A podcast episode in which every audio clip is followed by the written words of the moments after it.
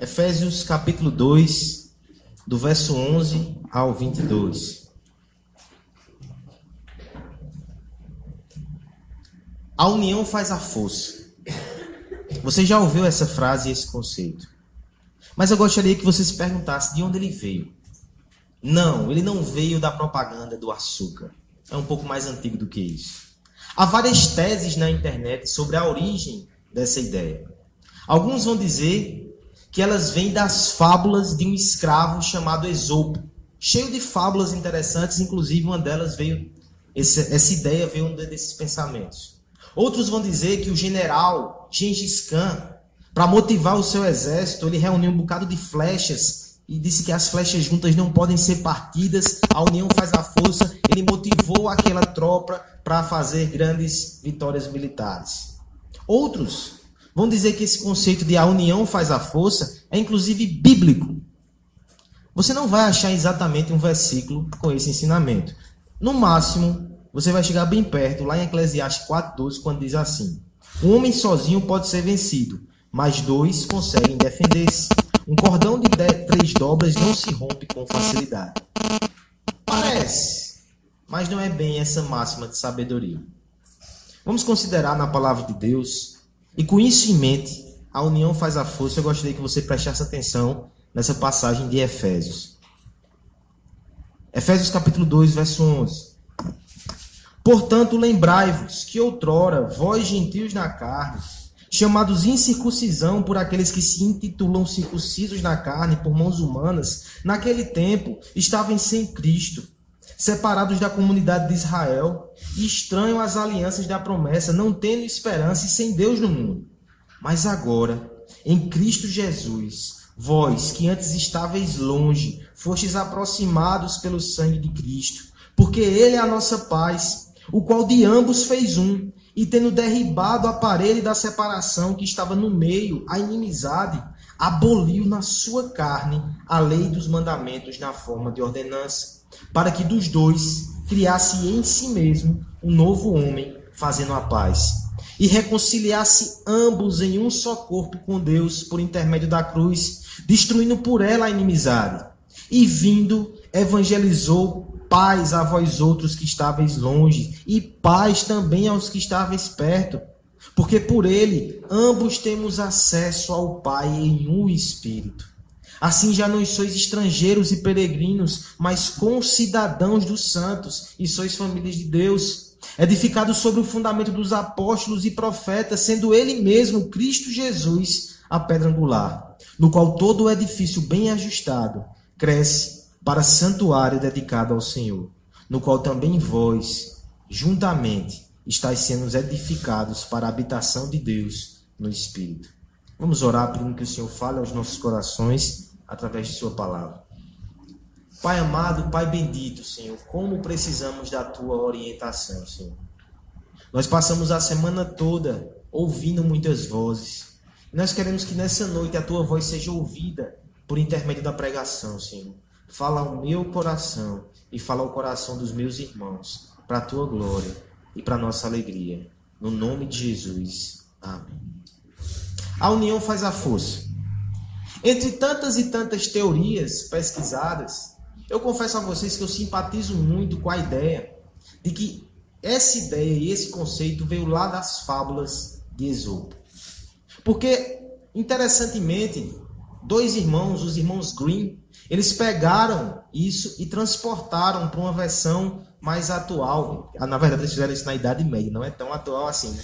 Esses homens são responsáveis por escrever contos e fábulas como Cinderela, Branca de Neve. Eles deram muito dinheiro à Disney. Mas eles também pegaram esse conceito de Esopo, segundo eles, de a união faz a força, e criaram uma história, uma fábula. Não sei se você conhece. Eu costumava ler muito essas fábulas quando eu pegava livros emprestados na biblioteca do, do Sesc. Mas essa eu não conhecia. Essa fábula tem por título Os Músicos de Bren.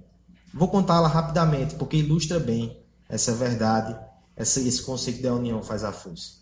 A história começa com um burro velho e cansado que trabalhava num moinho levando sacos de milho. Mas quando a idade chega, o seu vigor não é exatamente o mesmo. E ele começa a ser rejeitado pelo seu dono, que passa a querer vendê-lo para qualquer outra finalidade, quem sabe virar carne de charque. Aquele burro resolve abandonar a sua casa e diz: Vou para a cidade de Bremen e vou me tornar um músico. Lá farei sucesso e assim poderei sobreviver. No meio do caminho, ele encontra outro animal cansado, um cão, arquejando. Ele pergunta: Amigo, o que é que está acontecendo? O cão responde: Estou cansado. Meu dono já não vê mais serventia em mim porque eu não consigo caçar, não tenho mais vigor, não tenho mais ânimo e não sei o que fazer. Eu suspeito que ele quer dar fim à minha vida. O burro faz, amigo, eu tenho uma solução para você. Tocarei flauta, imagine um burro tocando flauta, e você toca tambor, e juntos nós formamos uma dupla musical. E assim vão aqueles dois moribundos, até que encontram um terceiro personagem, um gato velho.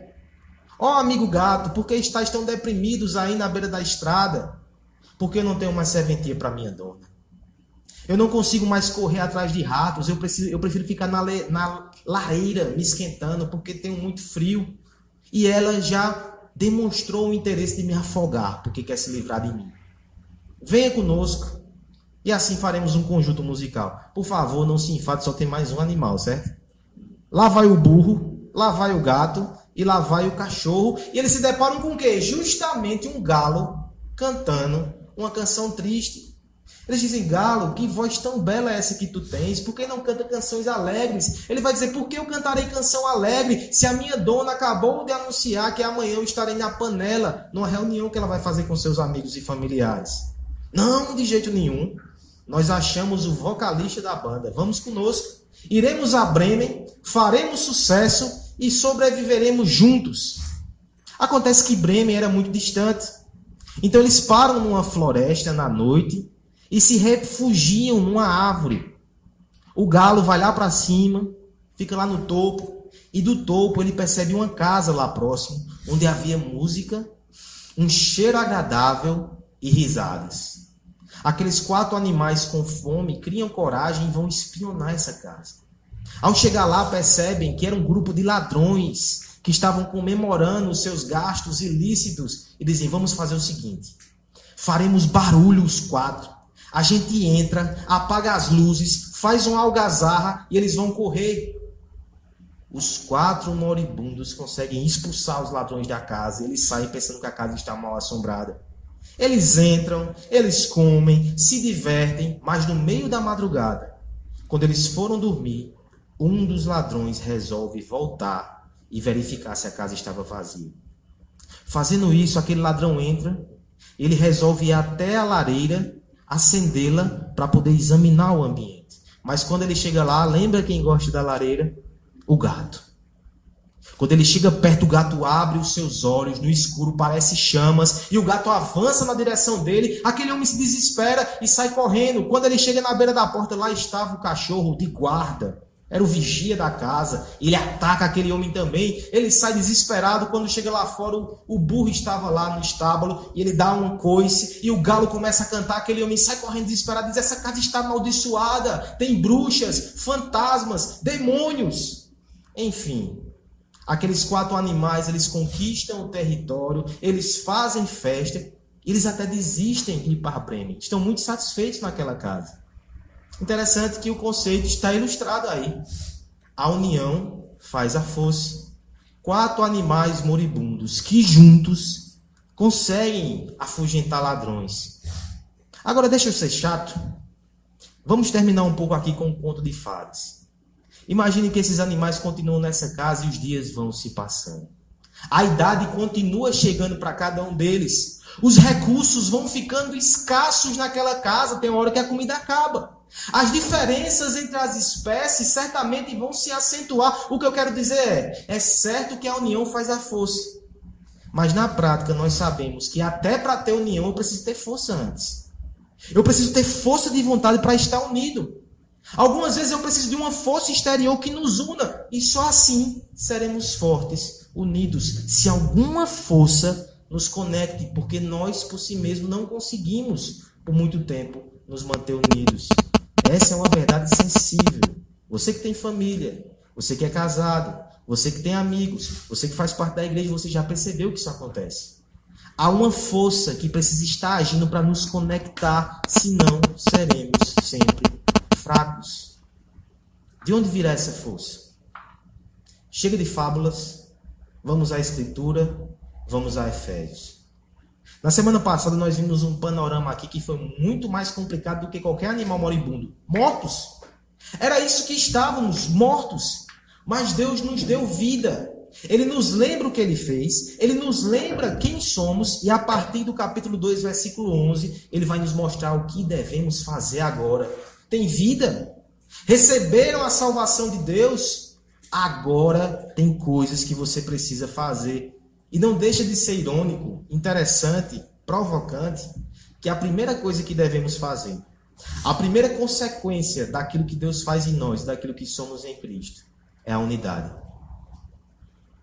Isso é irônico porque certamente teríamos tantas outras coisas para fazer. Vamos fazer alguma obra social, vamos fazer algum movimento. A primeira coisa é unidade.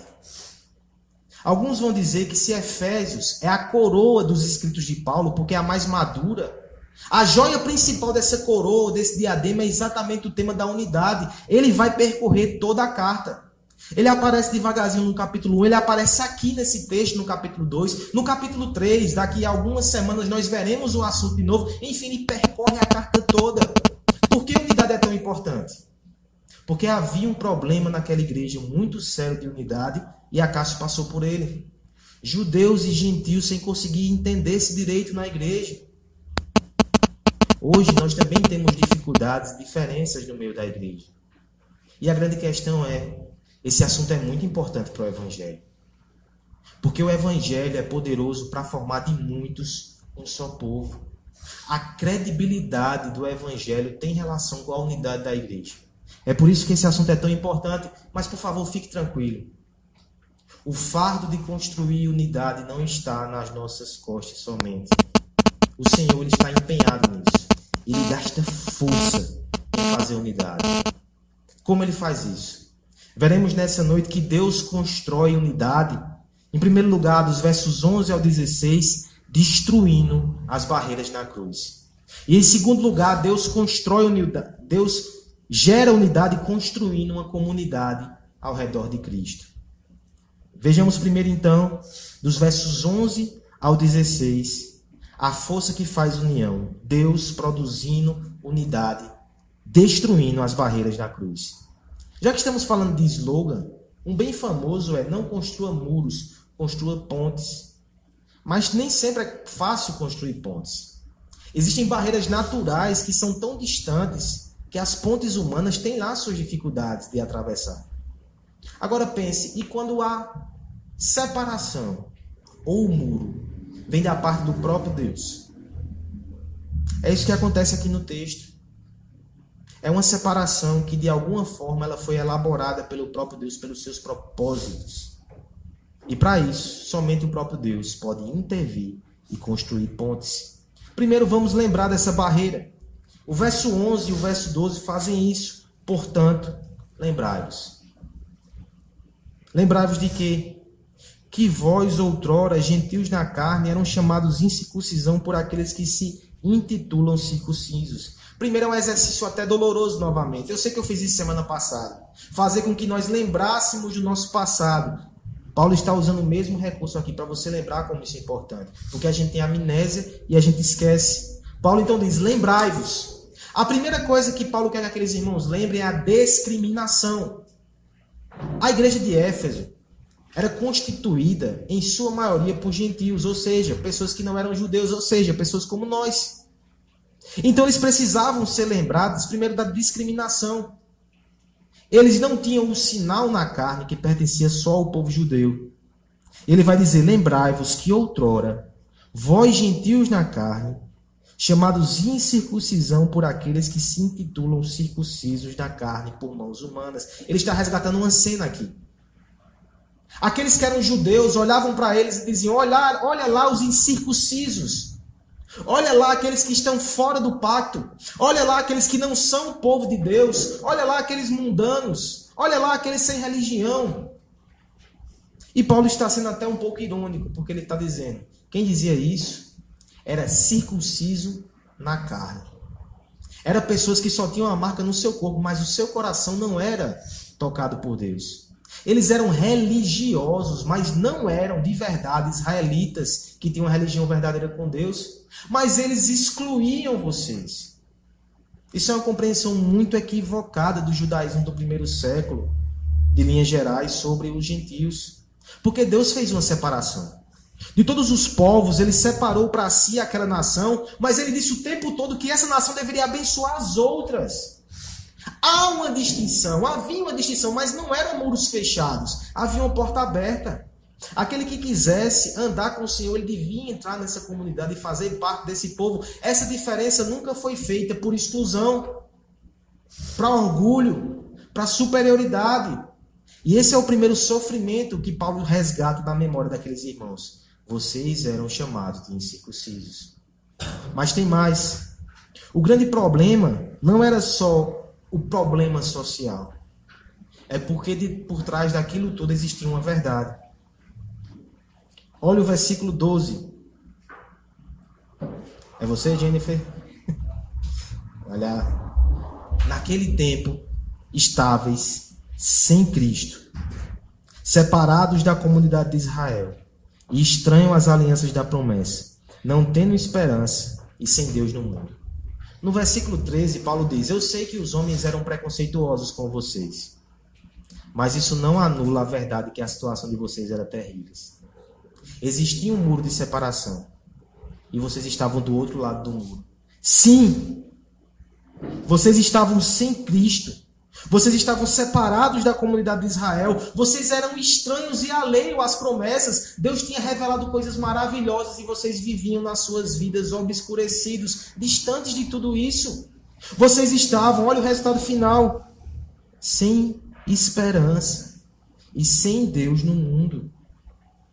O que esse texto nos mostra, meus irmãos, é que realmente havia um muro gigantesco. Havia peduricalhos naquele muro. Havia pichações naquele muro. Coisas que os judeus eles inventavam de preconceito, de exclusão, mas o muro era real. Aquelas pessoas estavam longe de Deus. Esse muro precisava ser derrubado para que eles tivessem acesso. Mas veja como isso acontece. Cristo entra em cena. Verso 13. Mas agora. Eu quero que você aprenda a amar os mais da Escritura. Não ficamos naquela situação. Isso serve para todos nós. Mas agora, Jesus Cristo entra em cena. E vocês que estavam longe, fostes aproximados pelo sangue de Cristo. Ele derruba o seu sangue para nos trazer para dentro dessa comunidade. Verso 14 vai dizer: Ele é a nossa paz. Isso é lindo, porque não é simplesmente ele fez a paz, ele é a própria paz, o qual de ambos fez um. Como ele fez isso? A expressão no verso 14 é muito forte. Ele derrubou a parede de separação que estava no meio, a inimizade. Havia no templo em Jerusalém um lugar que os gentios e estrangeiros eles podiam chegar, mas havia um muro dizendo: se você passar daqui, você vai ser morto. O que está sendo dito aqui é que um muro muito maior e muito mais terrível do que esse, que separava o homem de Deus, que separava os gentios de Deus, ele foi derrubado por Jesus Cristo. Versículo 15. Ele aboliu na sua carne a lei dos mandamentos na forma de ordenança, para que dos dois criasse em si mesmo um novo homem, fazendo a paz Existia no povo judeu dieta alimentar. Não pode comer porco, não pode comer sangue. Existia corte de cabelo específico. Às vezes eu fico lendo assim, é uns cortes de cabelo um pouco feios até, né? Mas estava lá. Existia roupas, a roupa não pode ter mais de um tipo de tecido. E por que tudo isso?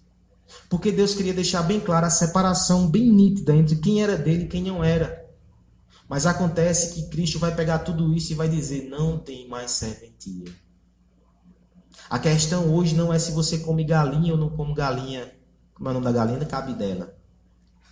A questão hoje não é a roupa que você veste, se a fibra é assim ou é assado, nem o seu tipo de cabelo. A questão hoje é se você está ou não em Cristo. Ele cumpriu a lei. Ele cumpriu as ordenanças. Ele aboliu tudo isso. E agora ele faz de dois um. Não importa se é judeu, não importa se é gentil, importa se está em Cristo. Gálatas 6,15 vai dizer: De nada vale ser circuncidado ou não. O que é importante é ser nova criação. E na nova criação só há um povo, que é o povo salvo por Deus. No meio de judeus, gentios, brasileiros, paraibanos, ou seja lá o que for de todos os povos. O resumo disso está no verso 16. Reconciliar-se ambos em um só corpo com Deus, por intermédio da cruz, destruindo por ela a inimizade a cruz demoliu a inimizade. Como isso foi feito? Há um tempo atrás eu ouvi um relato fantástico.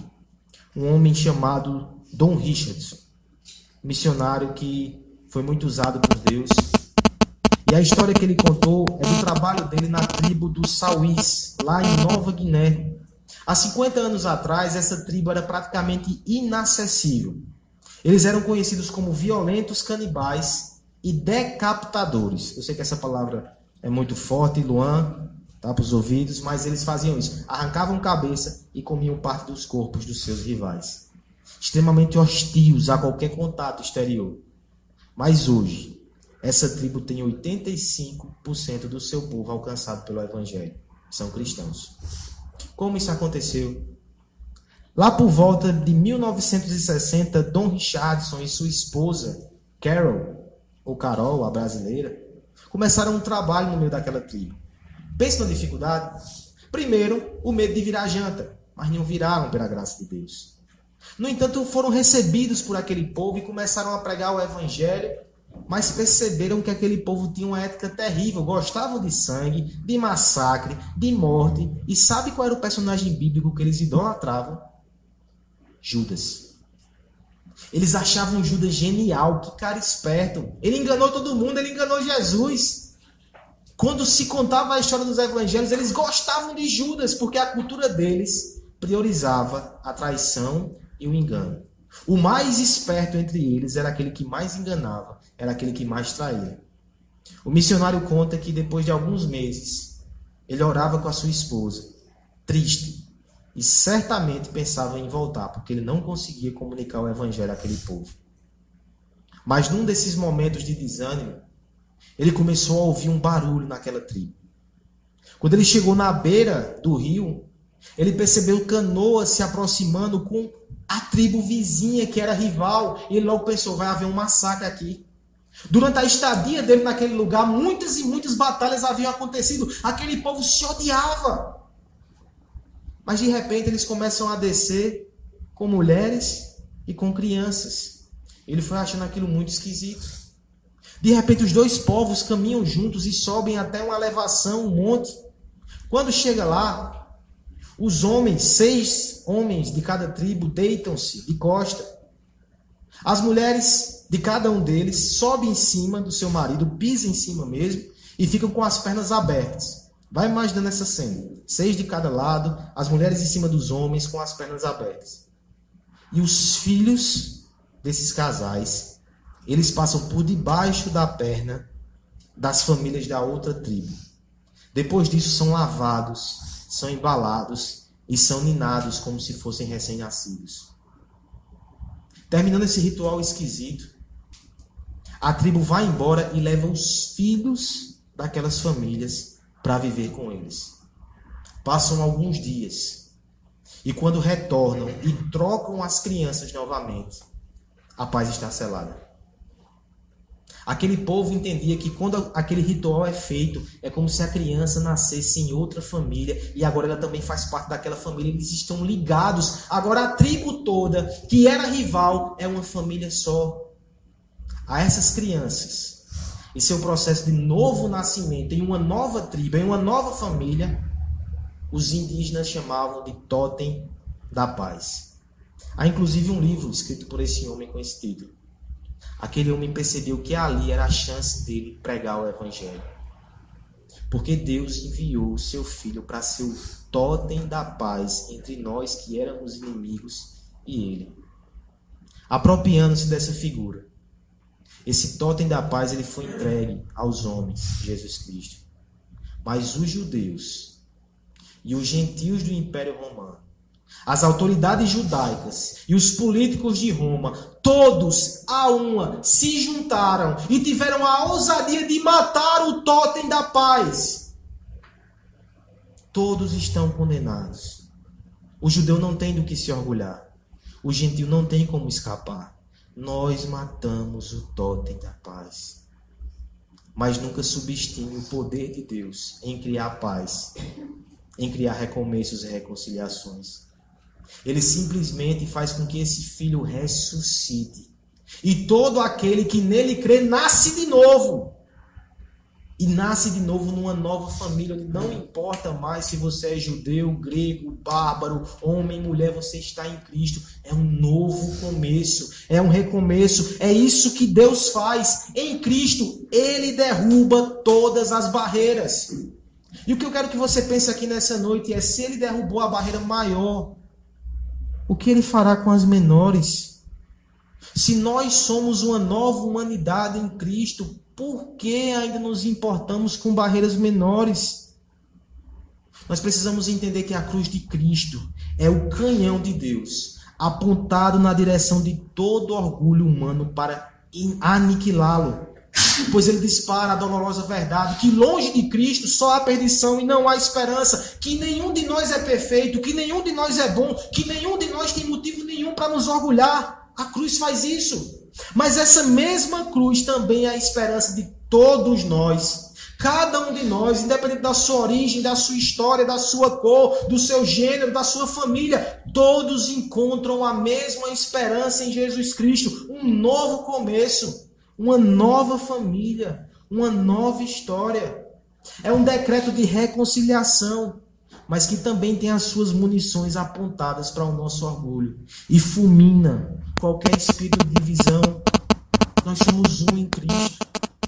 A comunhão da cruz não tolera mais muros em nosso meio. Jovem, e os mais jovens ainda. O bullying, a agressão, a humilhação, a separação deveria causar dor no teu coração. Você não deveria se envolver com isso como filho de Deus. Aquilo deveria te machucar. Mas quando você pensa na igreja, isso deveria ser muito mais forte no seu coração.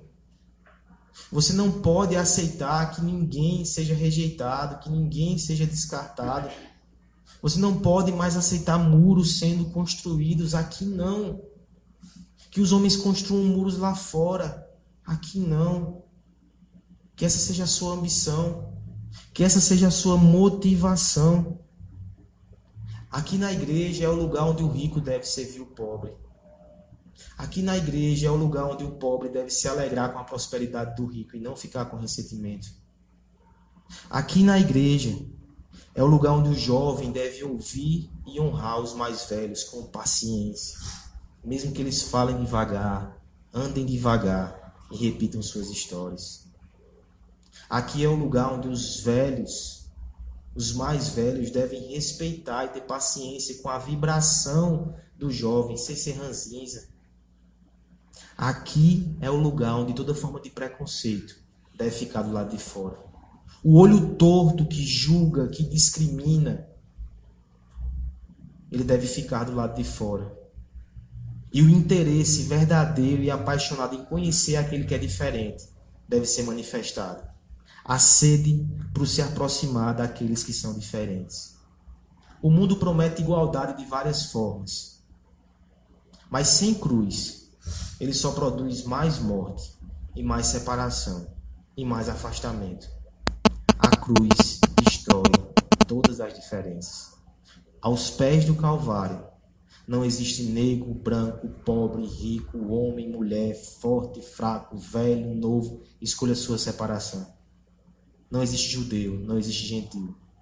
Só existe pessoas humilhadas ao pé do Calvário, que são feitas de novo e que são unidas. Deus constrói unidade, em primeiro lugar, destruindo as barreiras. Em segundo lugar, ele faz isso também construindo uma comunidade em Cristo. Vamos ler dos versos 17 ao 22, todos juntos. E vindo, evangelizou, todos juntos. E vindo, evangelizou paz a vós outros. Que estavas longe, e paz também aos que estavam perto. Porque por ele, ambos temos acesso ao Pai pelo Espírito. Assim, já não sois estrangeiros e peregrinos, mas concidadãos dos santos, e sois da família de Deus. Edificados, vamos lá? Edificados sobre o fundamento dos apóstolos e profetas, sendo ele mesmo, Cristo Jesus, a pedra angular, no qual todo o edifício bem ajustado cresce para santuário dedicado ao Senhor, no qual também vós, juntamente, estáis sendo edificados para a habitação de Deus no Espírito. Quando falamos de unidade, demolição, destruição, não pode ser a única tônica. Não pode ser a ênfase principal, nem pode ser a parada final. Do que adianta derrubar muralhas, derrubar barreiras e nos deixar no descampado, ao esmo, no breu, levando sereno na cabeça? Não pode. O Senhor Jesus e o nosso Deus, eles estão fazendo muito mais. Ele não somente destrói as barreiras que nos separam, ele também constrói. Ele constrói coisas belas e magníficas. O verso 17 e 18, primeiramente, vai nos mostrar que Cristo é a ponta da lança desse processo, mas ele não está sozinho. De forma muito interessante, aqui vai ser desenhado o Deus que é três em um novamente. Para falar sobre comunhão, é importante olhar para a Trindade. É porque Deus é três, é porque Deus é comunidade, é porque Deus é um uma comunhão viva que nós também devemos ser, nós também podemos ser. Olha só, o verso 17 fala de Cristo. E vindo, ele que é a nossa paz, evangelizou paz a vós outros que estáveis longe e paz ao que estavam perto. É Cristo que está em cena aqui, proclamando paz tanto a judeus que estavam perto, como a gentios que estavam longe. Mas você vai perceber quem vai chegar junto. Porque por ele ambos temos acesso ao Pai. Olha o Pai por trás de todo esse processo. E em um, em espírito. A Trindade, ela está empenhada nesse processo de formar um povo, de formar uma comunidade. À luz disso, olha o que somos agora em Cristo. Assim, já não sois estrangeiros e peregrinos por estrangeiro e peregrinos, nós temos aquela figura que não tem casa, que não tem morada, que não tem paradeiro. Talvez ele esteja vivendo em outro, outro país, mas ele não tem os mesmos direitos, ele não se sente em casa, ele é um forasteiro. Mas já não sois mais estrangeiros e peregrinos, mas concidadão dos santos. Vocês receberam o visto definitivo, vocês foram naturalizados. Vocês estão junto da mesma nação santa do povo de Deus. Vocês têm os mesmos direitos. É bom. Mas o apóstolo dá um passo a mais. Vocês são família de Deus. É bom participar de uma nação.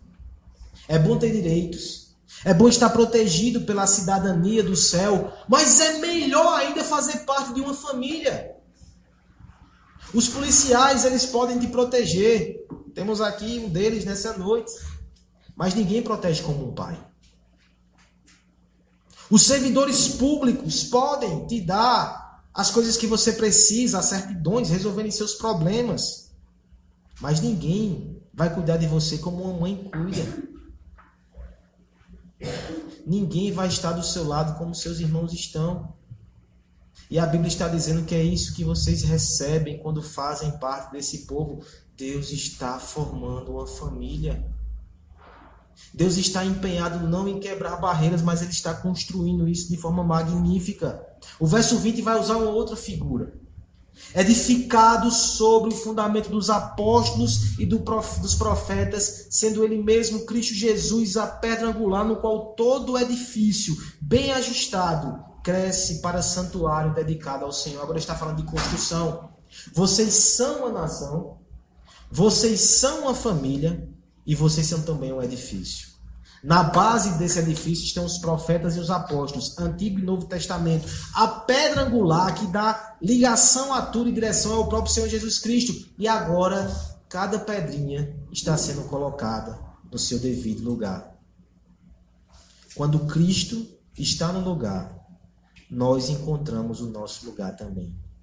Quando ele não está, a gente fica perdido. A gente fica vagando, a gente não sabe para onde deve ir. Quando nos encontramos nele, encontramos o povo dele e nos encaixamos nesse povo, no qual também vós, juntamente, estáis sendo edificados para a habitação de Deus no Espírito. Aqui é um detalhe muito interessante nesse texto. Quando ele fala de santuário, ele não usa a palavra grega hieron, que é muito comum para falar sobre templos, habitações e santuários ele usa a palavra naus. Não é a construção toda. É um lugarzinho específico dentro do templo chamado Santo dos Santos, onde a presença do Senhor habita. É por isso que o final do texto vai dizer: para ser habitação de Deus. Veja essa cena. Você tem aqui gentios que estão fora do templo do Senhor e que não podem entrar lá em todos os lugares.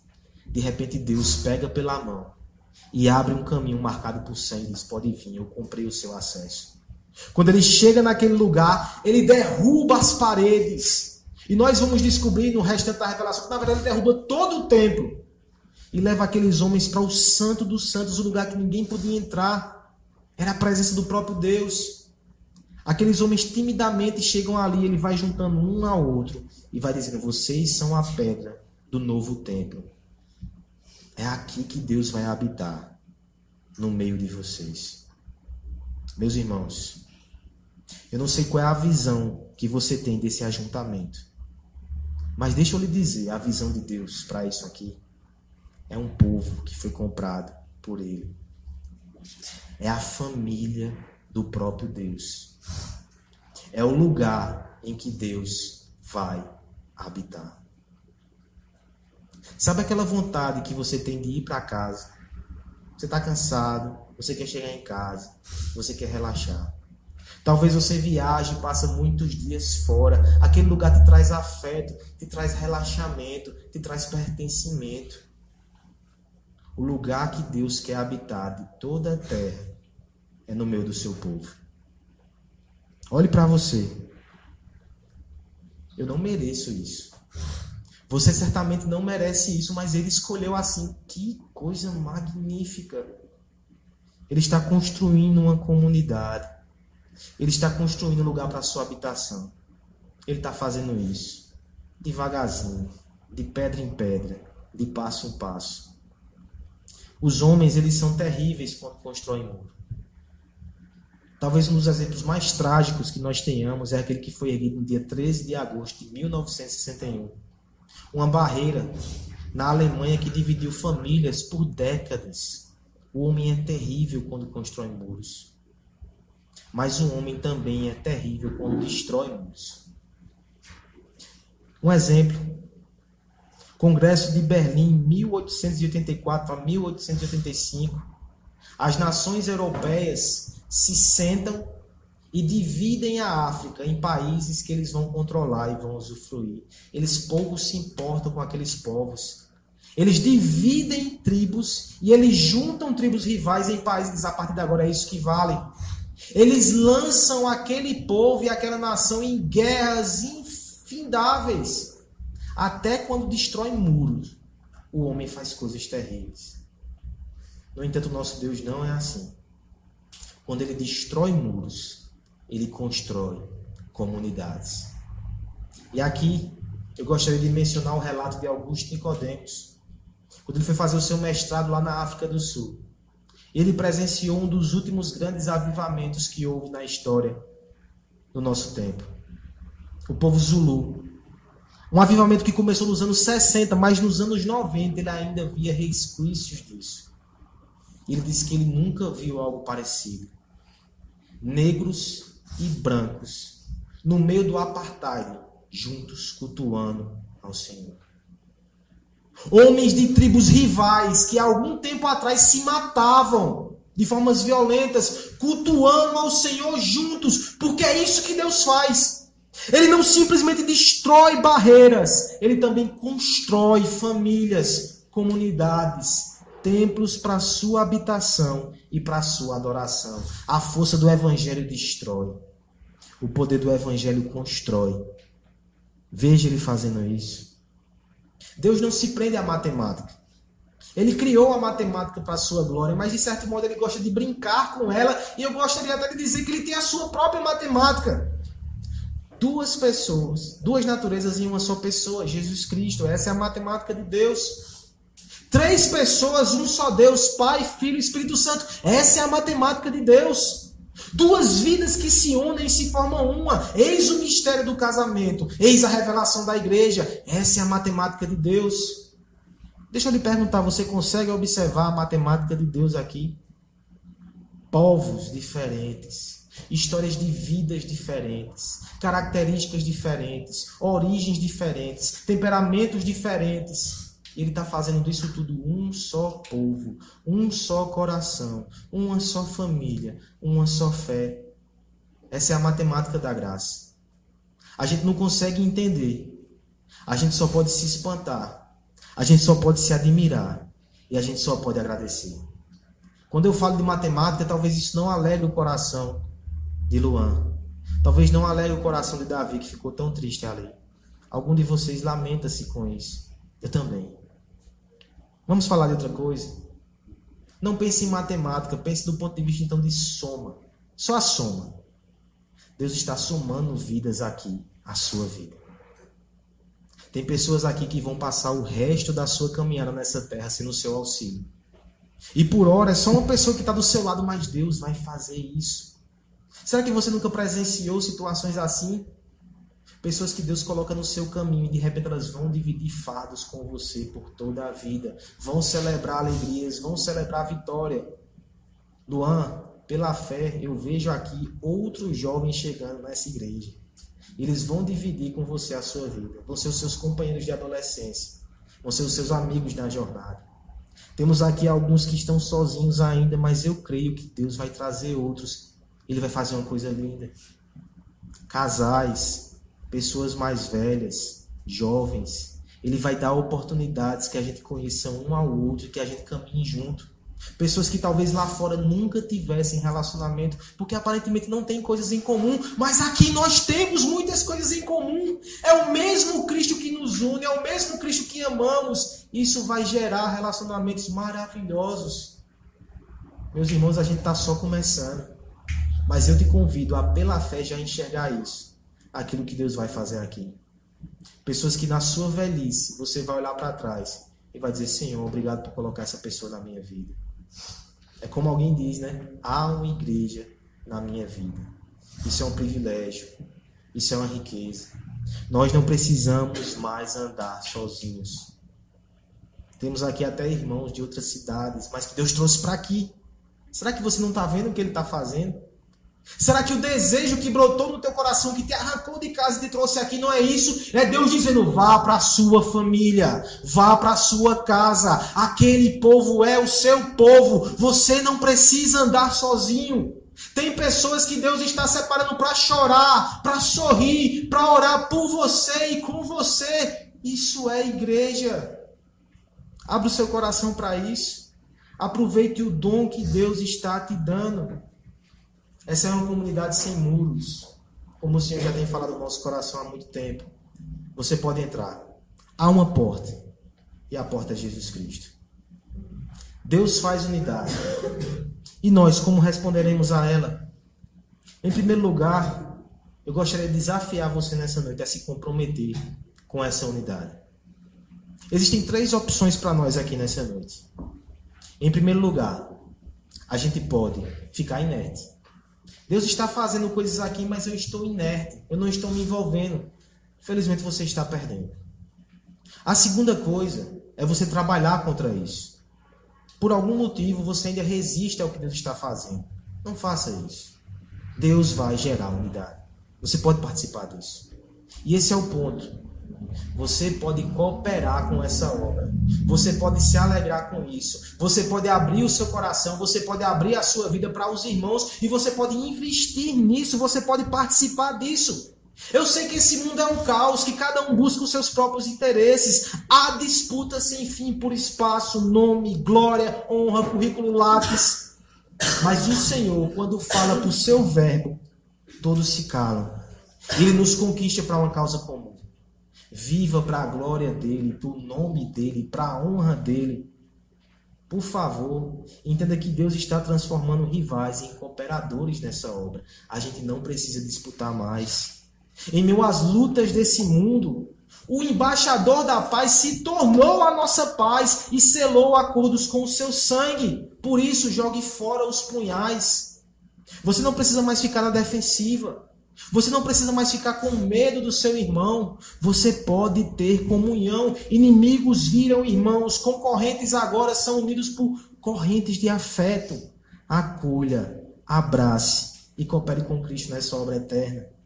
Efésios 4:3, a gente vai chegar lá, mas deixa eu adiantar, diz assim: façam todo o esforço para conservar a unidade do espírito pelo vínculo da paz. Aliste-se nessa noite, diga: Senhor, eu quero participar disso. Como é que minha família pode participar disso? Como é que eu posso participar disso? O Senhor certamente vai honrar esse intento, porque é o alvo dele. Eu tenho certeza que ele vai te abençoar e que ele vai produzir isso no seu coração e no coração dos seus irmãos. Em segundo lugar, que todos nós entendamos aqui como é que se promove a unidade.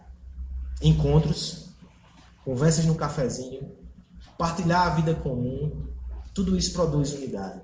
Um bom churrasco, tudo isso produz unidade. Se quiser, me chame. Mas acima de tudo, o texto nos ensina que é o Evangelho que produz unidade. Portanto, quando você está aqui aprendendo do Evangelho, quando o seu coração é quebrantado por essa mensagem, quando você sai do coração com isso, quando você chega em casa e ora, Deus está preparando um terreno fértil para que ali nasça essas árvores tão lindas que é a comunhão cristã. Por isso, faça churrasco, convide seus irmãos, reúna seus amigos, mas acima de tudo, entenda cada vez mais da obra de Cristo. Sem cruz não há unidade. Sem o poder da cruz a gente não consegue se unir verdadeiramente você não percebe os homens tentando, não? Daqui a pouco está todo mundo brigando de novo. Os homens se separam, falta unidade. Aqui é um choque de realidade. Sem cruz não há unidade profunda e verdadeira. Sempre vai haver um pouco de egoísmo que vai separar as pessoas. Você tem amigos que estão sem a cruz. Entenda que há limites. Vai ter um momento que ele não vai conseguir entender o evangelho, ele não vai conseguir seguir com você. Não exclua entenda, ame e modere as suas expectativas. Relacionamentos que nós temos no trabalho, na sociedade, eles são bons, mas tem limites, porque tem hora que a fé vai pesar e essas pessoas não vão entender. Imagine só, você entregar o seu coração e se relacionar com alguém que não tem evangelho e não entende a cruz. Nunca vai haver unidade profunda e verdadeira. Ela não vai entender uma parte muito importante do seu coração. Esse é um alerta para aqueles que são solteiros.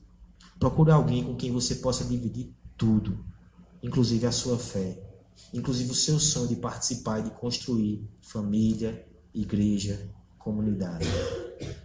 Por fim, só reforçando aquilo que já foi dito.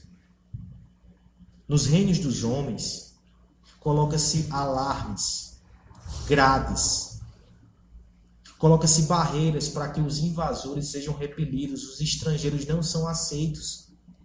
Mas o reino de Deus é diferente. Ele é o maior reino de todos, mas as suas portas estão escancaradas. Qualquer um pode entrar. Você pode entrar. Jesus Cristo é a porta.